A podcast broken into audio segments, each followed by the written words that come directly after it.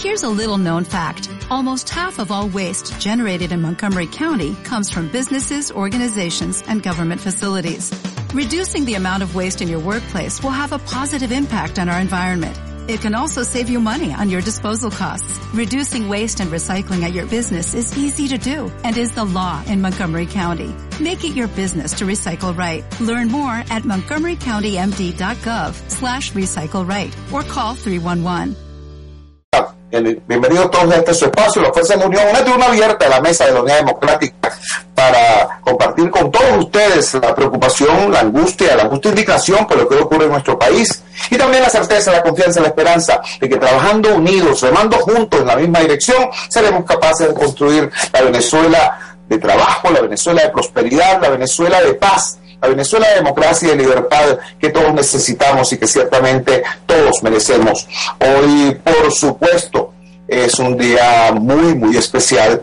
Hoy está convocada uh, la toma de Caracas, una de las movilizaciones, probablemente una de las más grandes movilizaciones de toda nuestra historia política reciente. Ahora, ¿en qué condiciones se da la toma de Caracas? Yo estaba hace unos segundos apenas, unos minutos apenas, atendiendo a, corresponsales de distintas partes del mundo que nos llaman por teléfono porque no pudieron entrar a Venezuela porque el gobierno está bloqueando la entrada de los periodistas internacionales, incluso aquellos que han intentado llegar efectivamente los han deportado, el caso de periodistas argentinos, el caso de periodistas mexicanos, el caso de periodistas árabes, eh, de muchos otros eh, equipos reporteriles del mundo. Entonces han optado por intentar eh, comunicarse con nosotros vía telefónica y me preguntaban, bueno, ¿cuál es la estimación que tienen ustedes? ¿Qué cantidad de gente? ¿Podrían ser eh, medio millón de personas, 700 mil personas, 300 mil personas, un millón de personas? Yo tenía que explicarles la circunstancia compleja, la, la circunstancia eh, ciertamente extraña que está viviendo eh, Venezuela. Venezuela no es un país eh, en condiciones normales, no es una democracia normal, por eso estamos trabajando, de hecho, no es una democracia. Hay personas que llaman esta situación que estamos viviendo autoritarismo competitivo, otros lo llaman simple y llanamente dictadura.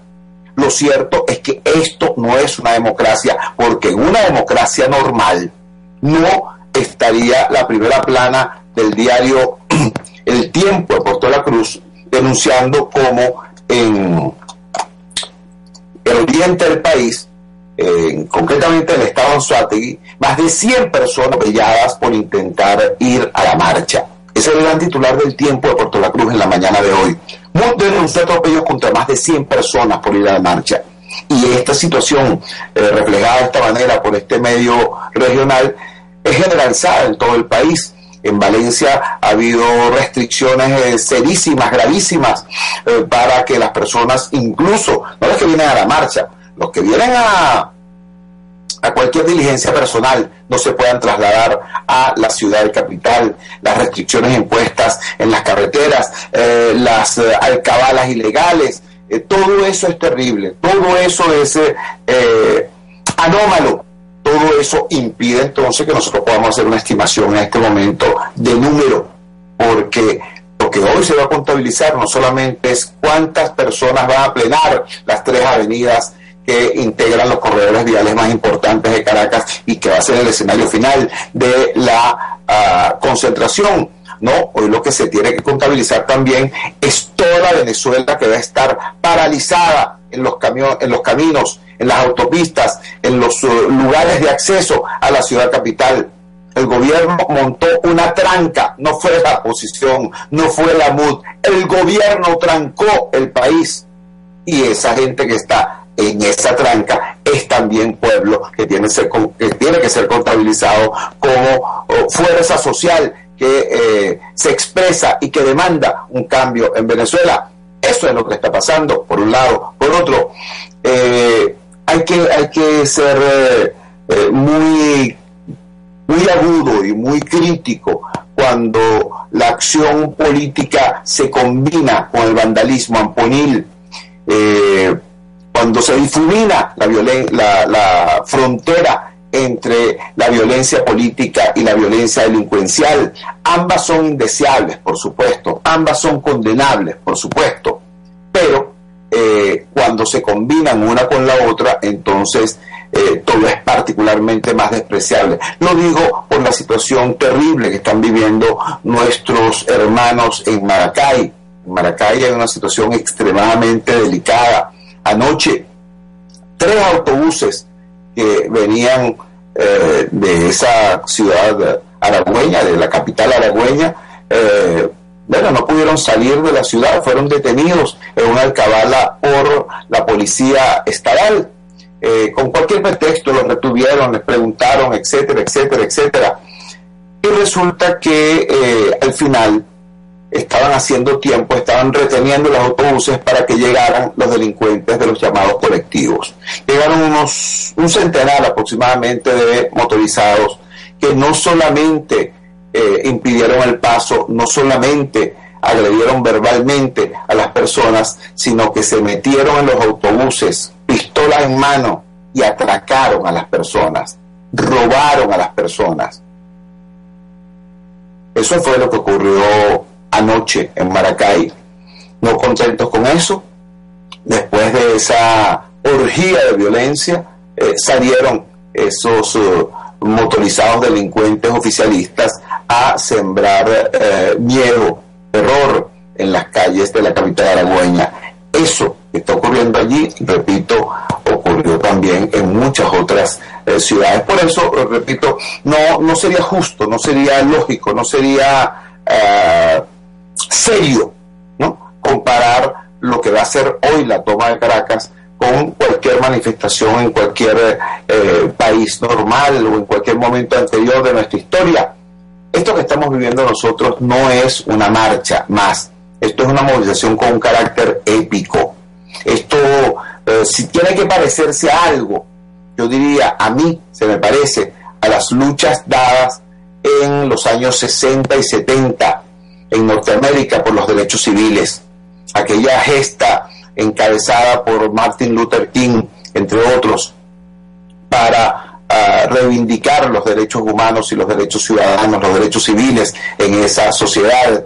Si esto se tiene que parecer a algo, creo que se parece bastante más a ese hecho histórico, aquel hecho histórico llamado, llamado la Marcha de la Sal de Mahatma Gandhi, encabezada por Mahatma Gandhi. Ese es el tamaño de lo que estamos haciendo, de lo que estamos eh, protagonizando en el día de hoy una mm, movilización nacional en un país donde el gobierno impide a la gente incluso salir de sus casas, este, una movilización pacífica para enfrentar a un gobierno violento, una movilización nacional con una demanda democrática para enfrentar a un gobierno que evidentemente no es democrático.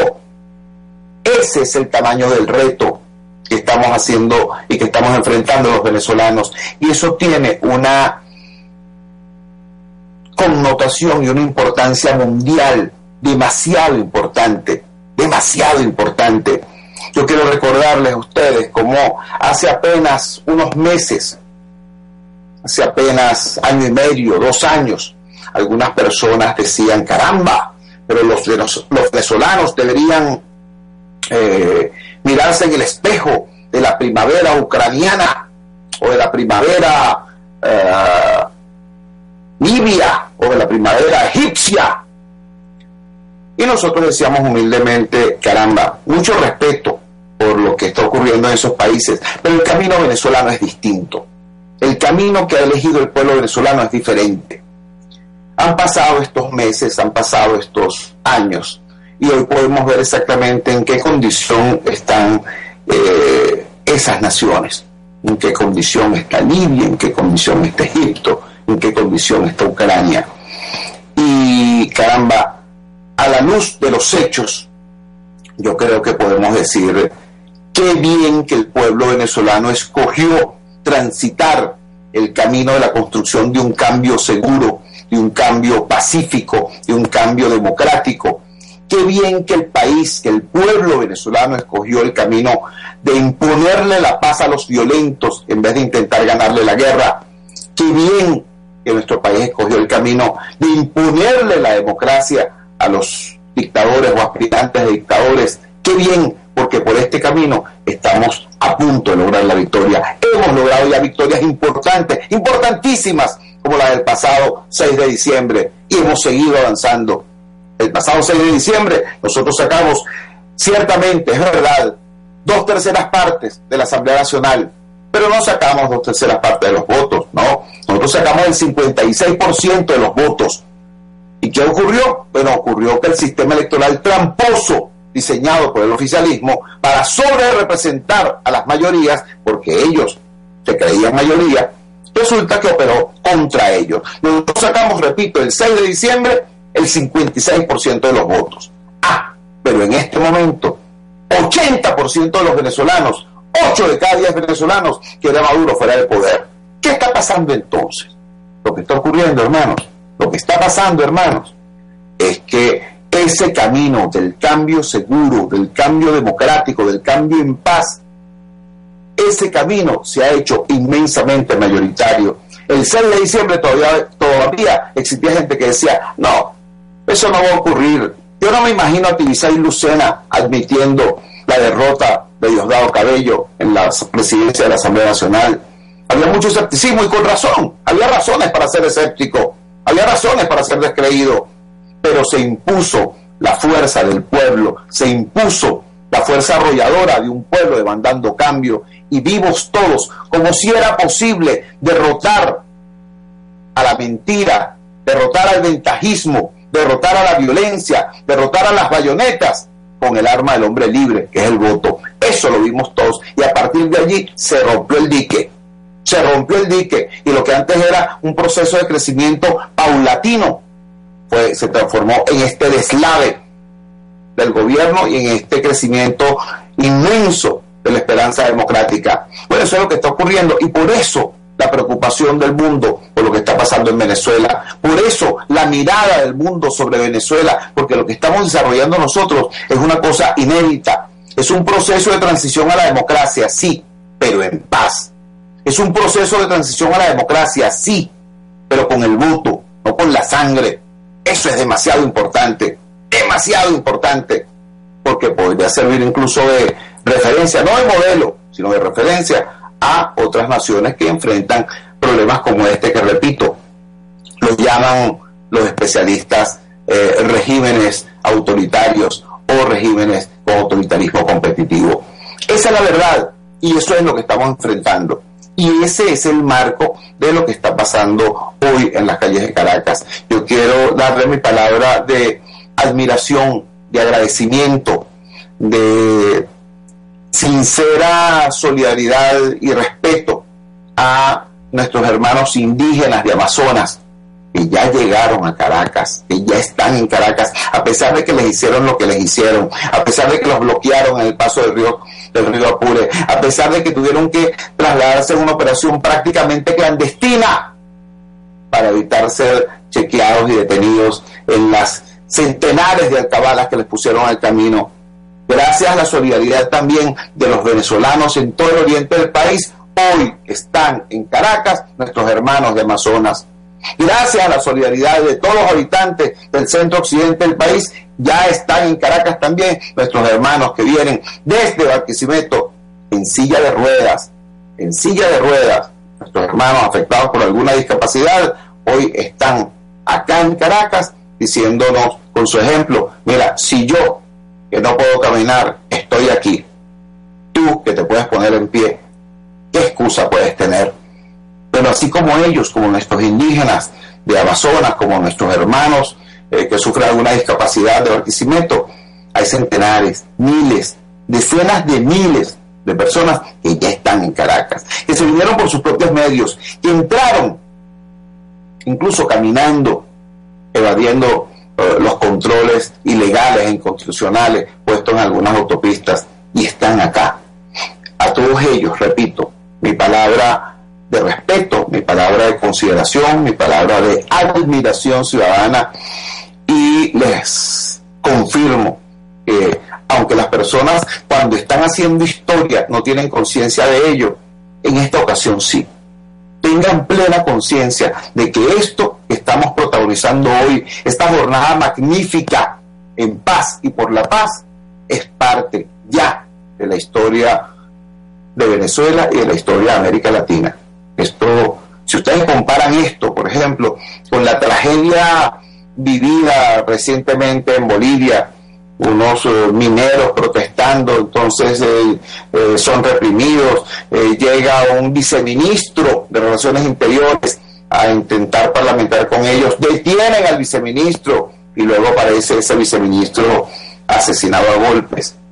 Ustedes comparan esto que está pasando acá con el drama de Colombia, con más de 50 años de guerra civil, ustedes comparan esto que está pasando acá con el drama de los países del Cono Sur afectados por dictaduras sangrientas durante muchísimo tiempo.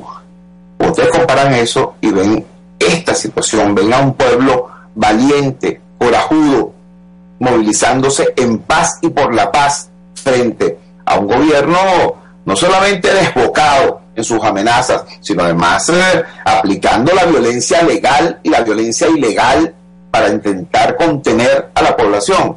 Entonces uno dice, caramba, no nos fijemos en lo miserable que son los gobernantes, fijémonos en los quilates del alma del pueblo venezolano y estemos orgullosos de ser venezolanos, venezolanos en la calle, venezolanos exigiendo nuestros derechos, reivindicando nuestros derechos, ejerciendo nuestra ciudadanía de manera pacífica y sin miedo.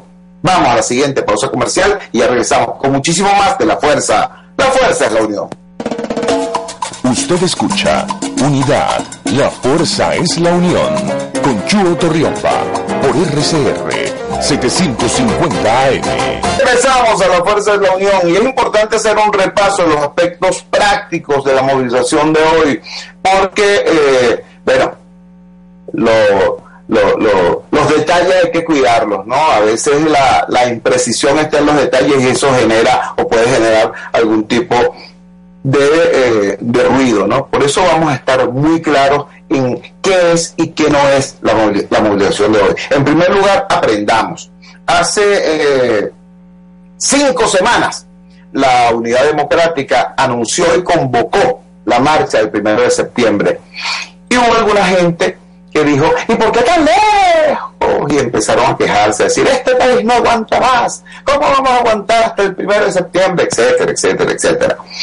En aquella oportunidad nosotros tuvimos que asumir la dimensión pedagógica del liderazgo. El liderazgo tiene una responsabilidad pedagógica.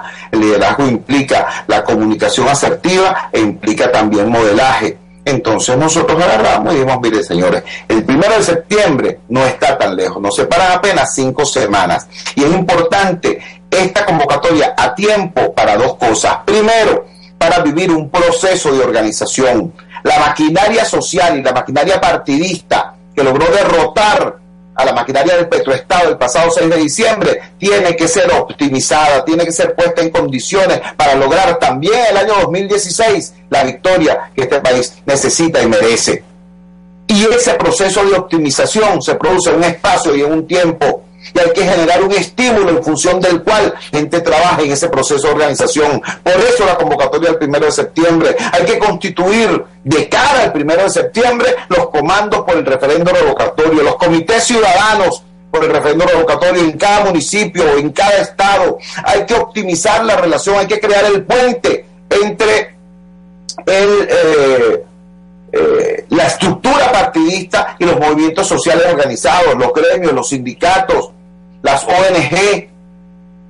Todo eso hay que amalgamarlo y, y construir la masa crítica necesaria para ah, avanzar. Bueno, y se hizo. Hoy puedo informar una de las diferencias importantísimas entre esta movilización y movilizaciones anteriores, es que esta, sin haber empezado, ya dejó un saldo positivo. Todo ese proceso de organización se cumplió. Hoy informo humilde pero orgullosamente a los eh, ciudadanos venezolanos. Están instalados los comandos del referendo revocatorio en toda Venezuela, en todo el país. Están instalados y activados.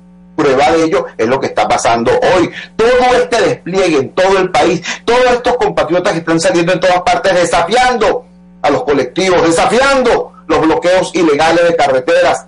Todo esto que está pasando en el país es trabajo de esos comités municipales y estatales de revocatorio, porque sencillamente eh, ni hay dinero con que eh, financiar eso desde Caracas o organizar eso desde Caracas, ni es la idea tampoco. Este es un, este es un proceso eh, de verdad auténtico, lleno de pueblo, de abajo hacia arriba, de adentro hacia afuera.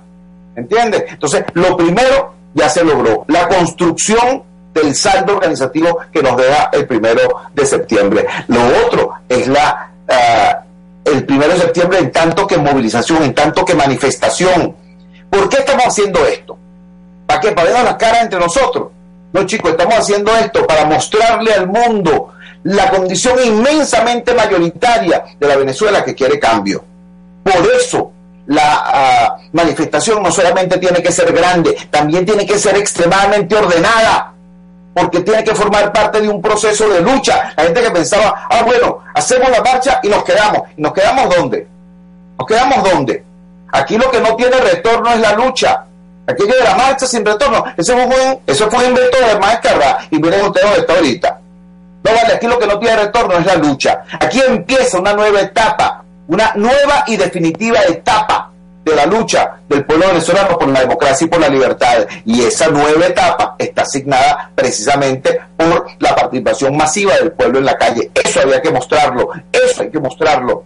Por eso la convocatoria y por eso hoy lo que está planteado en Caracas es una jornada, voy a los detalles, que arranca a las 8 de la mañana. ¿Por qué a las 8 de la mañana? Bueno, porque hay gente que está en la ciudad capital desde la madrugada. Es más, hay gente que está aquí desde anoche hay gente que está aquí desde hace 24 y hasta 48 horas esperando el arranque de la jornada. Por eso vamos a empezar a las 8 de la mañana la concentración en los siete puntos previstos, que son Caurimare, Santa Fe, Unicentro del Marqués, Parque Cristal, eh, Santa Mónica, O'Higgins, y el punto de Plaza Venezuela. Como todo el mundo sabe, en Plaza Venezuela el gobierno montó una provocación, Diosdado Cabello dijo que iba a estar allí y no sé qué cosa, y tomaron militar y policialmente la plaza porque como no tienen pueblo con qué hacerlo, la tomaron, repito, militar y policialmente. Nosotros, en resguardo del derecho que tienen los habitantes del municipio Libertador a agruparse y a participar en la protesta, modificamos ese punto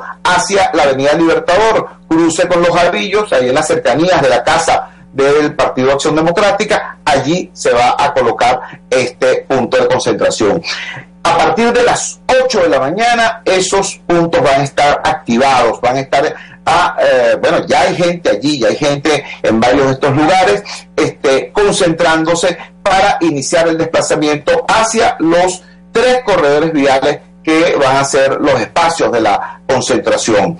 Eh, calculamos que aproximadamente a las 10 de la mañana, entre 9 y 10 de la mañana, se inicia el desplazamiento desde los puntos iniciales de concentración hacia los tres corredores viales. Calculamos que el momento eh, de, eh, en que estará completa ya el desplazamiento hacia las tres avenidas que son, como todo el mundo sabe ya, la avenida Río de Janeiro desde Bellomonte hasta eh, el Llanito, la avenida Libertador desde el cruce de la Libertador con los Avillos hasta el Liceo Gustavo Herrera y la avenida Francisco de Miranda de punta a punta desde Plaza Brigón hasta el Unicentro del Marqués. Esas son las tres avenidas donde eh, se va a producir el desplazamiento de esta masa humana, de esta eh, ciudadanía movilizada desde los siete puntos originales. Ahora, calculamos que a las 12 del mediodía estaremos ya todos compactos en estos espacios. A esa hora se va a producir entonces eh, el canto del himno nacional a las 12 del mediodía en punto. A las 2 de la tarde culmina la jornada. ¿Por qué a las 2 de la tarde? Explico.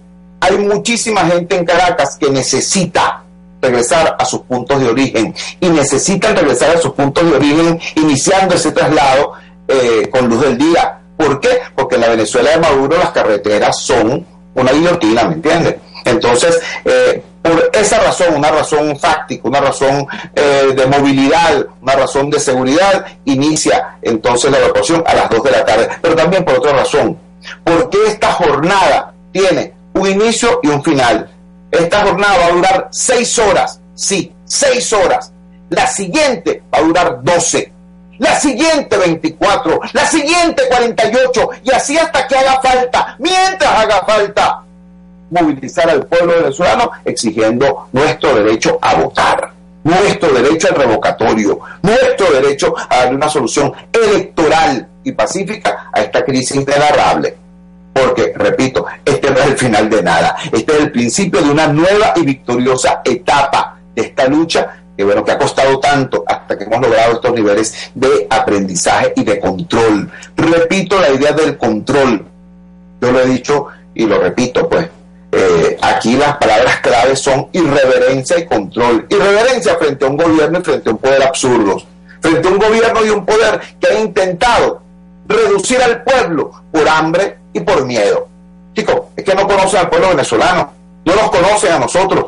Es imposible que reduzcan al pueblo por hambre y por miedo. Es imposible que tengan éxito persiguiendo, eh, deteniendo, eh, injuriando a la dirigencia democrática. Lo que ha ocurrido en las últimas semanas con los muchachos de Voluntad Popular, con mis hermanos de Voluntad Popular, con los alcaldes, Warner Jiménez, Smolansky, Delson Guárate, el atropello brutal contra los presos políticos, lo ocurrido con Daniel Ceballos, esa utilización de los presos políticos como rehenes, como fichas de un proceso de amedrentamiento de la población.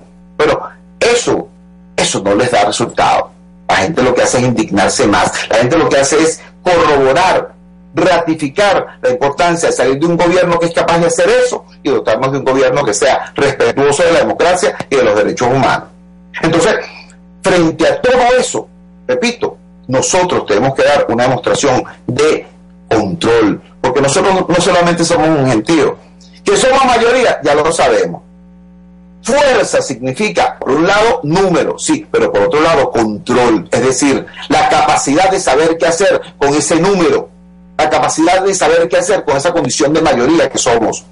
Por eso, repito, este, esta actividad es, tiene una apertura y tiene un cierre ambos en, en sana paz, porque esa es la otra cosa, ¿no? Ah, hay gente que eh, entendemos, entendemos y compartimos la indignación que tienen. Son demasiados años de atropello, son demasiados años de bullying, demasiados. ¿eh?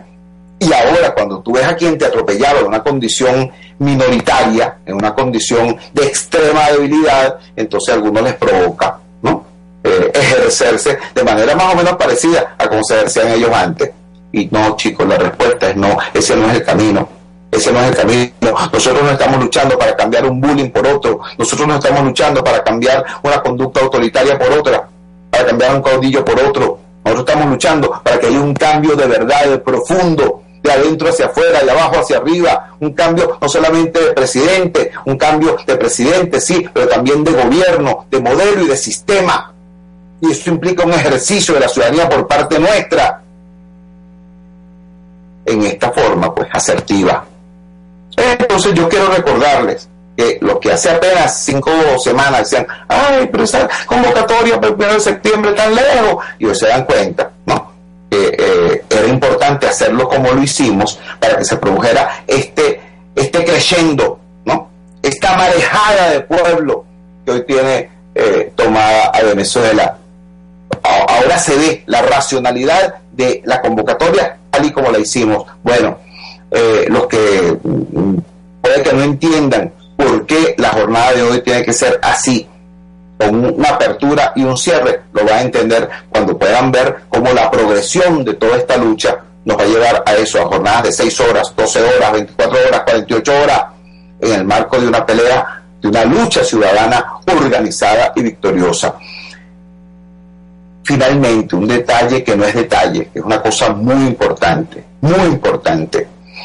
Eh, aquí, repito, los únicos interesados en violencia, los únicos interesados en la promoción de disturbios este, son los elementos del gobierno.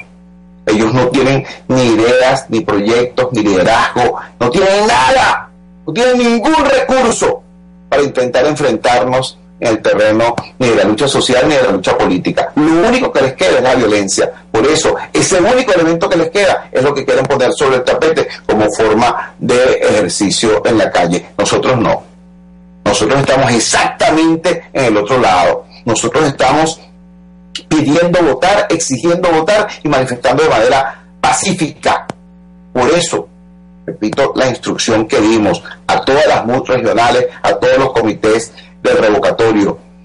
Persona que aparezca con una capucha o con una piedra o con una botella, tal y cual, hay que acercarse, ¿no? Y de manera respetuosa decirle, mira, vale, esa no es la idea de esta movilización, ese no es el concepto de esta movilización, explicárselo una, dos, tres veces, pero si a la tercera vez la persona se hace que no entiende, entonces asumamos, ese es un infiltrado, ese es un infiltrado. Y hay que actuar en defensa del derecho del pueblo a manifestarse pacíficamente y sacar a esa persona del contexto de la movilización. ¿Por qué? Porque el derecho tiene, el pueblo tiene derecho a defender su estrategia. La única estrategia que nos ha dado victoria, la única estrategia que tiene probado respaldo electoral en las urnas y que tiene probado apoyo internacional, esa es la estrategia de cambio constitucional, pacífico, electoral y democrático. Así de claro, así lo decimos. El que se ponga con violencia en la movilización es un agente de Maduro, es un agente de Diosdado. La ciudadanía tiene claro cómo vamos a avanzar. Por eso dijimos también ayer, eh, comprendemos, pues, eh, quien quiera ir a la movilización con los colores de su partido, con las camisas de su partido, lo comprendemos, hacemos un llamado a la ciudadanía a que vayan vestidos de blanco, que es el color de la paz. Hacemos ese llamado a la ciudadanía. Y también llamamos a la ciudadanía aunque respetamos que vayan las banderas de los partidos, claro que sí, los partidos son instrumentos fundamentales para la construcción de la vida en democracia, claro que sí, eh, es muy importante que eh, esté también la enseña tricolor, es muy importante que esté también la bandera nacional, de eso se trata, eso es muy importante. Entonces, eh, vestidos de blanco y con la bandera en la mano, ahí nos vemos en la calle. Vamos a la siguiente pausa comercial. Nuestros números telefónicos, no lo olviden, 0212-482-9750, 0212-482-9750 para su participación. Vamos al corte, ya regresamos. Regresamos a la Fuerza de la Unión con el tiempo justo para hacer tres eh, precisiones. La primera, dirigida a mis hermanos integrantes de la Fuerza Armada Nacional, a mis hermanos integrantes de la Guardia Nacional, a mis hermanos integrantes de la Policía Nacional Bolivariana. Ustedes son venezolanos, como yo, como todos nosotros. Sabemos además que le están pasando mal. Sabemos que han sido sometidos a un régimen de trabajo eh, absurdo. Sabemos que los han hecho redoblar horarios, que los han trasladado, los han concentrado en, ciudad, en una ciudad que muchos de ustedes eh, no solamente no conocen, sino que incluso de alguna manera temen. Sabemos que están preocupados, cansados, con hambre y nerviosos. Queremos darle nuestra palabra de solidaridad, nuestra palabra de afecto, nuestra palabra de amor. Queremos decirles que esta lucha también es por ustedes. Nosotros queremos una Fuerza Armada Nacional que sea mm, querida y respetada por todos los venezolanos, no solamente por los seguidores de un partido. Por eso queremos una Fuerza Armada Nacional que esté encuadrada en el artículo 328 de la Constitución, es decir, que sea una Fuerza Armada sin militancia partidista, sin eh, seguir a ningún partido ni a ningún líder, una Fuerza Armada Nacional al servicio del Estado, al servicio de la nación, al servicio del pueblo todo, no del pueblo que se viste de un color o del pueblo que se viste de otro. ¿Entiendes? Nosotros estamos trabajando porque ahí, mire, la Guardia Nacional, hermano, la Guardia Nacional, la Guardia Nacional es un cuerpo multipropósito como pocos hay en el mundo. Creación del general en jefe Eliazar López Contreras, durante muchísimo tiempo se llamó a la Guardia Nacional las Fuerzas Armadas de Cooperación, porque era exactamente el sector de la Fuerza Armada que cooperaba más con la ciudadanía, que cooperaba más con las instituciones civiles. Eh, yo debo recordarles a ustedes, hermanos míos de la Guardia Nacional, como al principio de este gobierno, este gobierno intentó eliminar a la Guardia Nacional, sacarla en la constituyente, trataron de sacarla de la Fuerza Armada como componente. Entonces, quiero decirles ahora, 17 años después, que nosotros queremos una Guardia Nacional que sea eso, un brazo de la Fuerza Armada para cooperar con todo lo que es el desarrollo de la actividad civil y ciudadana, pero que sea, este, repito, eso, no el brazo armado, ni siquiera del gobierno, sino de un grupo del gobierno. ¿eh? Nuestra palabra de respeto, repito, a la Guardia Nacional, a esa institución creada por López Contreras, una institución de servicio público, ¿entiende? y para la recuperación de ese perfil es que también estamos luchando a nuestros hermanos de la Policía Nacional Bolivariana. La Policía Nacional Bolivariana nació como parte de un esfuerzo por eh, optimizar la calidad del servicio eh, de seguridad ciudadana. Hubo aquel eh, una encuesta nacional y una gran reunión de, expertos y de, profesionales tratando de, ver cómo se hacía. Eso fue por allá por el año 2006.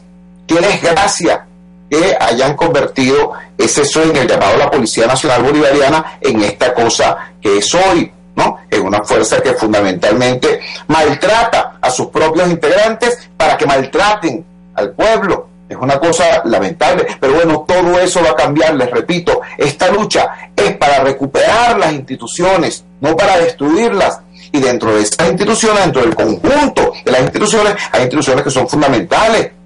La policía que tiene que ser profesional, la Fuerza Armada que tiene que ser apartidista, la Guardia Nacional que tiene que ser de servicio público. Bueno, hacia allá vamos y los profesionales que están en esas instituciones van a ser tratados, respetados y promovidos en su condición tanto humana como, como en su dimensión técnica y profesional. Para allá vamos. Y también sabemos la situación compleja que hoy tienen, ¿no? Porque hoy los mandaron a vigilar a una concentración, a una manifestación, y ellos saben que en esa concentración, que en esa manifestación, que en esa toma de Caracas, están sus hijos, están sus sobrinos, están sus primos, están sus hermanos, están sus madres, están sus padres. Sí, vale.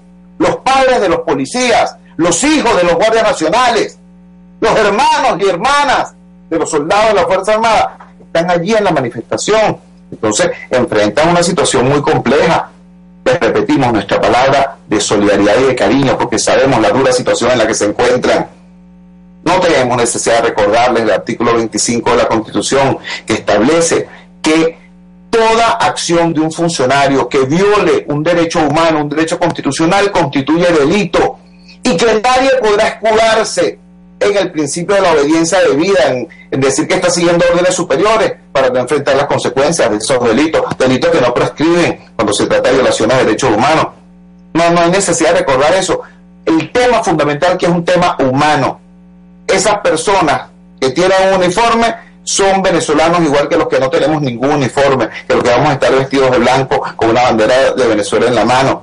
Todos somos venezolanos y todos estamos pasando mal. Y el llamado es a comprender eso y a trabajar juntos por un cambio que además no se trata de ningún tipo de invento, se trata sencillamente de cumplir la constitución.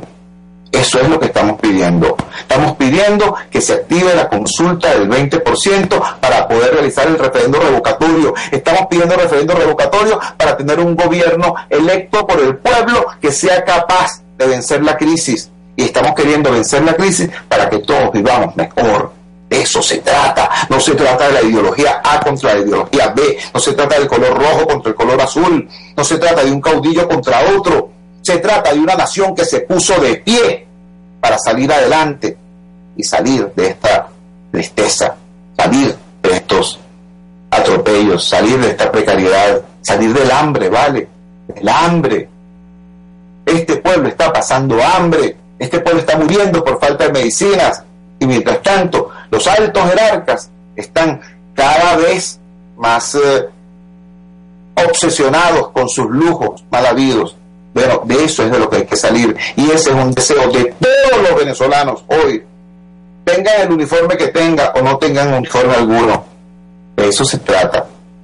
Esa es la primera precisión que quería hacer. La segunda, bueno, no olviden que esto es, eh, esta jornada de hoy es una jornada en paz y por la paz. Empieza a las 8 de la mañana y termina a las 2 de la tarde. Seis horas de compromiso por Venezuela, porque la próxima acción va a ser de 12 horas y la siguiente de 24 y la siguiente de 48 y así mientras haga falta, cuanto haga falta. No olvidemos nunca eso. Este es el principio de una etapa quizá definitiva, muy probablemente definitiva, de esta lucha del pueblo venezolano por la democracia y por la libertad. No olvidemos nunca eso. No olvidemos además que el primero de septiembre se acaba a las 12 de la noche y después viene el 2 y el 3 y el 4 y el 5 de septiembre, etcétera. Y todos esos días son días de lucha por nuestra Venezuela, son días de lucha por nuestro país. La última precisión, yo soy muy respetuoso en eso, yo trato de no mezclar una cosa con la otra, pero debo confesar, yo soy cristiano, yo soy católico y yo me encomiendo y nos encomiendo a Dios Todopoderoso, a que Dios y la Virgen nos protejan en el día de hoy. Hoy arrancan las festividades de Margarita de la Virgen del Valle. Virgencita, ampara este pueblo que lo que quiere es paz, que lo que quiere es prosperidad que lo que quiere es progreso, que lo que quiere es democracia y libertad. En nombre de, en nombre de Dios, Dios proteja a Venezuela, Dios proteja a nuestro pueblo y vamos a salir a hacer en paz y por la paz lo que tenemos que hacer. Ejercer nuestra condición de ciudadanía democrática mayoritaria, respetuosa, pero claramente mayoritaria. Salgamos a la calle a comportarnos como lo que somos, la nueva mayoría nacional, y abramos las puertas del futuro y cumplamos por fin el compromiso que tenemos con nuestros chamos, con nuestros hijos, con nuestros nietos. Esos chamos que no han vivido sino únicamente este desastre. Nosotros tuvimos la posibilidad de vivir una Venezuela de oportunidades. Es lo menos que le podemos ofrecer a nuestros niños, a nuestros jóvenes. Con ellos, por ellos es la lucha. De eso se trata. Trabajamos para ustedes en la Dirección General de la emisora, Jaime Estaves, en la Gerencia de Información y Opinión, Javier Pereira Díaz, en la Gerencia de Producción, Claudia Camperos, en la producción de este espacio estuvo Saida Castillo al frente de los controles, estuvo Pablo Rondón. Habló para ustedes este su amigo, comunicador popular, activista social, secretario ejecutivo de la Mesa de la Unidad Democrática, Jesús Chuo Torrealba. Ahora más que nunca, fuerza, Venezuela, porque la fuerza, la fuerza es la unión.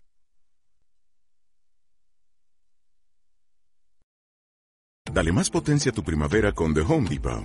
Obtén una potencia similar a la de la gasolina para podar, recortar y soplar con el sistema OnePlus de 18 voltios de Ryobi desde solo 89 dólares. Potencia para podar un tercio de un acre con una carga. Potencia para recortar el césped que dura hasta dos horas. Y fuerza de soplado de 110 millas por hora. Todo con una batería intercambiable. Llévate el sistema inalámbrico OnePlus de 18 voltios de Ryobi. Solo en The Home Depot. Haces más. Logras más.